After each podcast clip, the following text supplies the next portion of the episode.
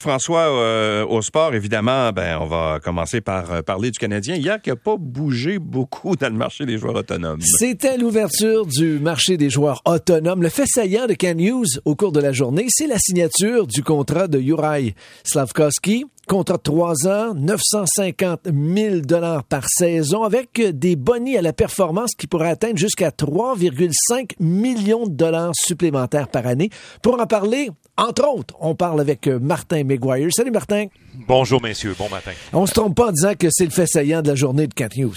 Ben oui, puis de toute façon, euh, on s'attendait à ça. Là. Le Canadien n'était pas une adresse pour les joueurs autonomes sans restriction, tu sais, de la trempe des David Perron et compagnie. Là. Ces joueurs-là, quand ils vont sur le marché, ils aiment ça se rapprocher d'une possibilité de championnat. À part Johnny Gaudreau. Johnny Gaudreau est allé à l'inverse de la tendance en signant avec euh, Columbus.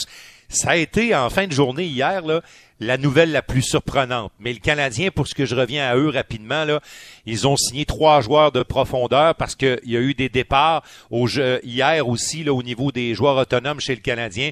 On a besoin de renforts à Laval. On a besoin de bons vétérans pour encadrer les joueurs futurs du Canadien qui s'y développent. Puis on a besoin de gars au cas où il y aurait des blessés à Montréal. Il y a toujours des blessés à Montréal. Alors, euh, parmi les trois joueurs embauchés, là, il y a le jeune Anthony Richard de Trois-Rivières qui fait partie des gars qui auront cette responsabilité-là. Et Kent Hughes a repoussé son petit point de presse hier. Euh, parce qu'on le dit à, à l'ouvrage actuellement, il tenterait toujours d'abaisser la masse salariale et pour ce faire, ben, c'est probablement de transiger un joueur d'alignement chez le Canadien.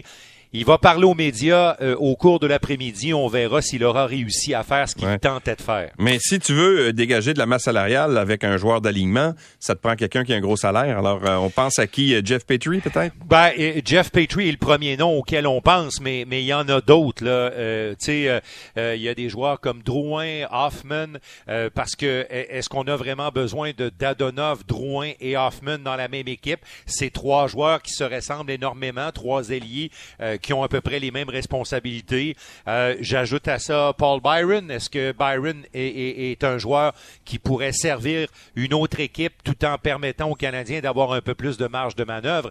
Il y a, il y a quelques noms comme ça qu'on peut avancer, mais ultimement, on verra euh, Jeff Petrie étant le cas qu'on voudrait régler. Mais j'ai pas l'impression qu'avec, entre autres, hier, les Hurricanes qui vont chercher Brent Burns, là, mm-hmm. c'est une autre porte qui s'est fermée. Euh, et, et les Red Wings de Détroit ont quand même été très actifs. Est-ce qu'ils sont toujours vraiment intéressés au service de Jeff Petrie?